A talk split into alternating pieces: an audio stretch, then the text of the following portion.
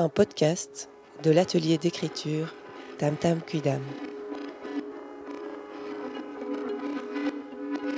Dans les bras, les bras de ma mère, les bras de mon père, les bras de mes compagnons et sûrement encore d'autres personnes.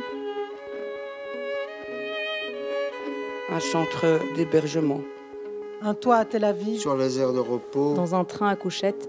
Un lit bébé, 90 cm, 160. Chez Laurent. À l'hôpital. Dans une baignoire. Sur une péniche pendant six mois. Dans une aubette de tram. Quand tu dors où? Tu dors où? Dans un avion dans le ciel. Quand tu dors où? Épisode 3 Point de fuite.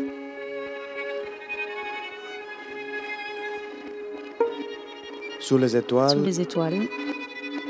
Sur une chaise.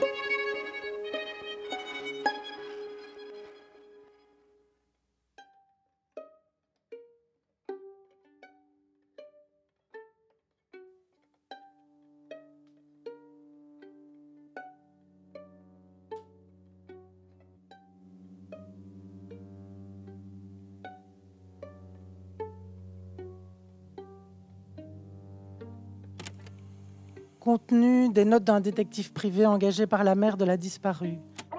Contenu des notes d'un détective privé engagé par la mère de la disparue.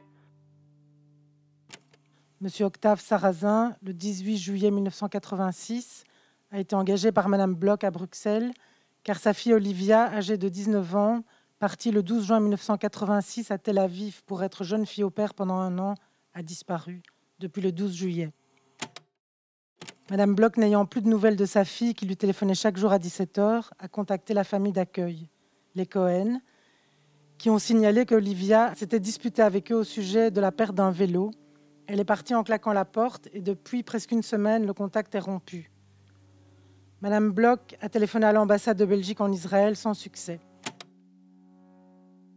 Le contexte est aussi celui d'une guerre avec le Liban, d'attentats presque quotidiens à Tel Aviv, dont un il y a trois jours au centre commercial d'Isengoff, un autre dans un bus qui a explosé à Ramat Gan, banlieue où elle séjournait.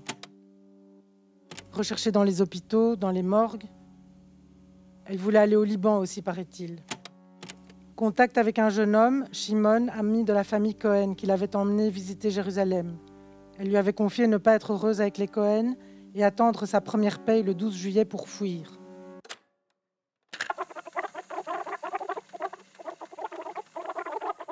âgée de 19 ans, partie le 12 juin 1986 à Tel Aviv pour être jeune fille au père pendant un an, a disparu depuis le 12 juillet.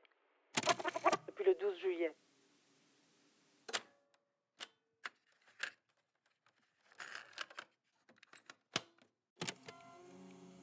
Il faut savoir que mademoiselle Olivia a des antécédents de séjour en psychiatrie, de cure pour sevrage, de TS. C'est une jeune fille instable que sa mère a envoyée comme jeune fille au père en Israël pour tenter de l'éloigner de son milieu toxique. Enquête à Bruxelles pour retrouver Louis, le petit ami qui lui aussi a disparu depuis une semaine en ayant dérobé une grosse somme d'argent à son père. Est-il parti rejoindre sa dulcinée? Le détective va prendre un avion pour Tel Aviv.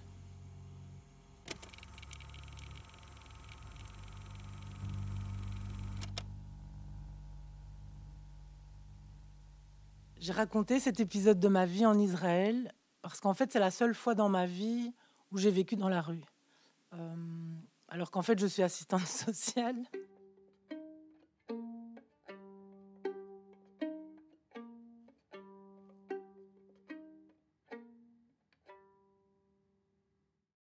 Je vais lire le texte de Barbara. Euh, je lui prête ma voix. C'est un texte qu'elle a écrit dans un atelier d'écriture avec Gaëtan.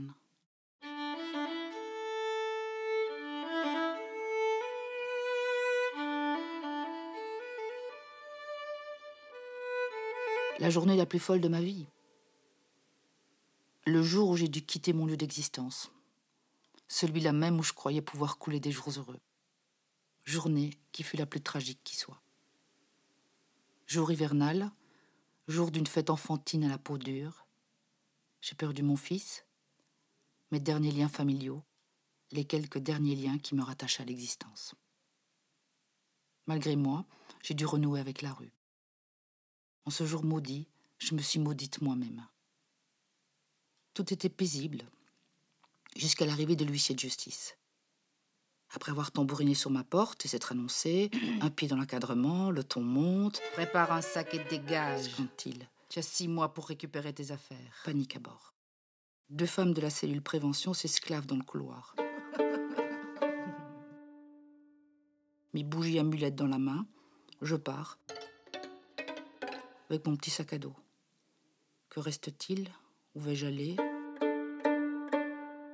Personne à contacter. Je dévale les escaliers, un policier se trouve là. Mille excuses. Mille excuses, je lui lance à la tête. Mais vous êtes là pour moi sans autre forme de procès. Mais diable, de quelle justice parlez-vous? Se faire spoiler une nouvelle fois. Tout laisser derrière soi.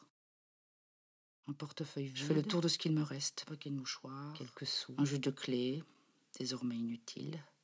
Que faire? Je suis dégoûtée, pleine d'émotions variées. Bruxelles, théâtre de ma vie. Oui, c'est décidé. Rejoindre Bruxelles. Monsieur. Direction la gare de Namur. Oui, vous. Rencontre impromptue, peut-être. euh, Mais non. Surtout ne pas se retourner, car déjà, volent par la fenêtre les meubles de ma grand-mère. Ceux que péniblement j'avais fait revenir de là-bas. Surtout ne pas croiser Brian. Pas une larme. C'est le point de non-retour. Le train. Pas assez d'argent, on s'en fout. Je l'attends et je le prendrai. Les annonces résonnent dans ma tête trop vite et pleines à la fois. Pars et tu verras.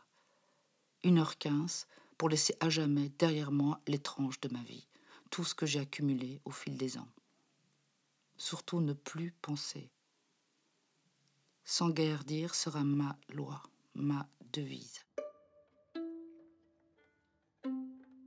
La fin ne me tenaille pas, mais s'il venait, tant pis. Je quémanderais, je n'irai plus envahir un système qui m'envahit à son tour. Seul, faire face, m'y voilà presque.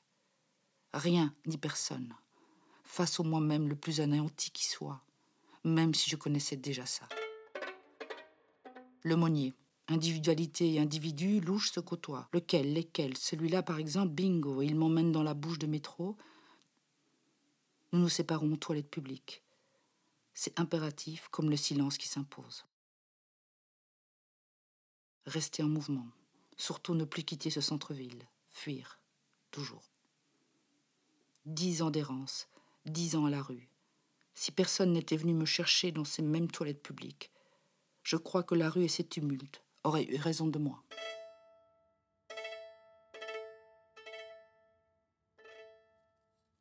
Mais une certaine Alexandra et la promesse de ne plus subir solitude et effroi croisent ma route. Elle est jeune, accessible et à l'écoute. Elle me parle, à moi. Et surtout, elle ne me juge pas. Je reprends l'habitude d'un minimum de sociabilité grâce à elle. Peu à peu, elle me présente l'association Diogène, Housing First. Humain avec les plus démunis, démunis je l'étais. Démunis je l'étais. Dix ans de ma vie inracontable ne reflètent qu'une seule envie depuis progresser, entourer, pour ne plus jamais flancher. Ils sont là, et de chaque instant je peux me dire vraiment sans honte, elle et ils font partie de ma vie. Plus de solitude, ni d'abandon, ni d'eux, ni de moi. Ils croient en moi comme personne auparavant. Même moi-même, quand je n'y croyais plus, Dieu les a mis sur ma route. Ils n'en parlent qu'en sobres mots. Mille fois merci. Mille fois merci de l'avoir rendu à moi si présent. Je pense que quand on fait ce métier, bah, c'est qu'on a tous euh, dans nos bagages des histoires. Et, donc c'est lors de cet atelier d'écriture euh, sur le thème de la rue bah, que je me suis rappelé que effectivement dans ma vie, ça m'est arrivé aussi de vivre à la rue. C'est un texte d'aventure aussi. C'est ça qui est intéressant finalement de, partir de souvenirs qui sont pas forcément des souvenirs glorieux ou heureux, qui sont peut-être, si on les prend tels quels, qui sont plutôt des souvenirs douloureux, mais grâce à l'écriture, d'en parler sous forme d'aventure. Donc c'est une façon de, prendre du recul avec la réalité, de réincorporer ça dans un récit de vie, voilà, avec ce recul, mais en sachant que c'est une expérience qui a marqué aussi.